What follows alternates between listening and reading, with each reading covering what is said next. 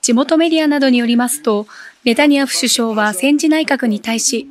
ガザ地区南部ラファで行う軍事作戦をイスラム教の断食月、ラマダンが始まる来月10日頃までに完了するよう指示したということです。AP 通信によりますと、ガザ地区に住む230万人のうち、半数以上がイスラエルの避難指示に従い、ラファに避難しています。ラファでは10日もイスラエル軍による空爆があり、子供10人を含む少なくとも44人が死亡しました。一方、イスラエル軍は10日、ハマスによる大規模攻撃に職員が関わっていたとされるウンヌワ本部の地下にハマスのトンネルを見つけたとして内部を公開しました。イスラエル軍はここはハマスの諜報部隊の一つで、戦闘の大部分を地下から指揮していたと主張しています。河宮神社の裸祭りは、およそ1300年前から始まり、神男に触れると厄払いができると言われています。今年の神男の選定式が河宮神社で行われ、くじ引きの結果、愛知県長久手市の自営業、大桑祐樹さんが選ばれました。憧れの仕事になれたので、全力で頑張るという気持ちでいきます。今年は22日のもみ合いに先立って行われる、直井笹の奉納に、初めて女性の団体が参加します。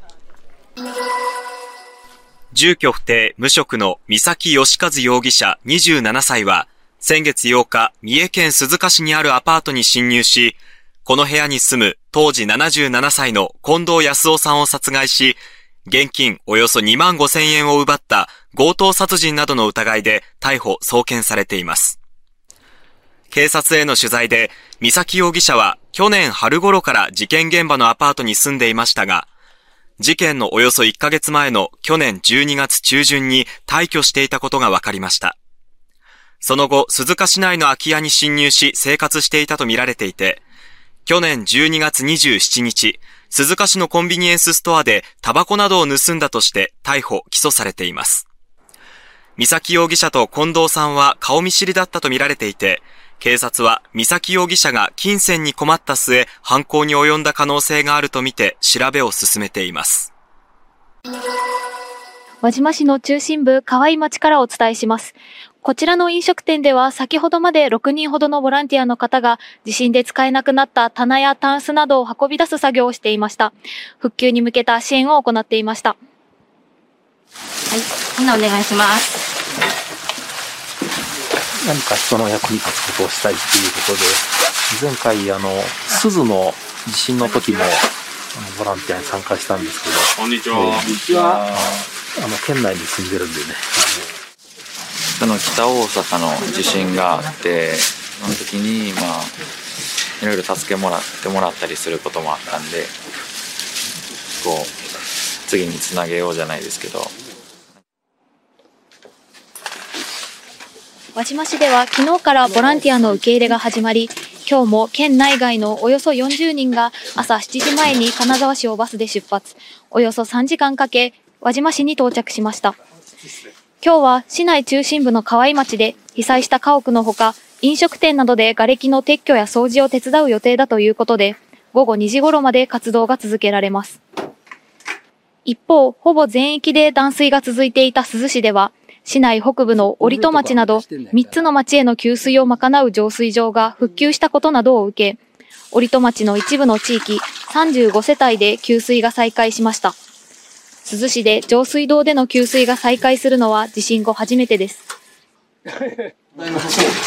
大丈夫だと思うんやけどね。今こう。まだ、あの、ちょっと汚い水が出てくるから、洗濯はいいけど、飲み水をもうちょっと出してからし輪島市では明日もボランティア活動が続けられます。イギリス王室のチャールズ国王は前立腺肥大症の手術を受けた後、癌と診断されたことを公表しています。これを受け、スナク首相をはじめ多くの国民から一日も早い回復を祈る声が上がっていました。こうした中、チャールズ国王は10日、癌の公表後初めての声明を発表し、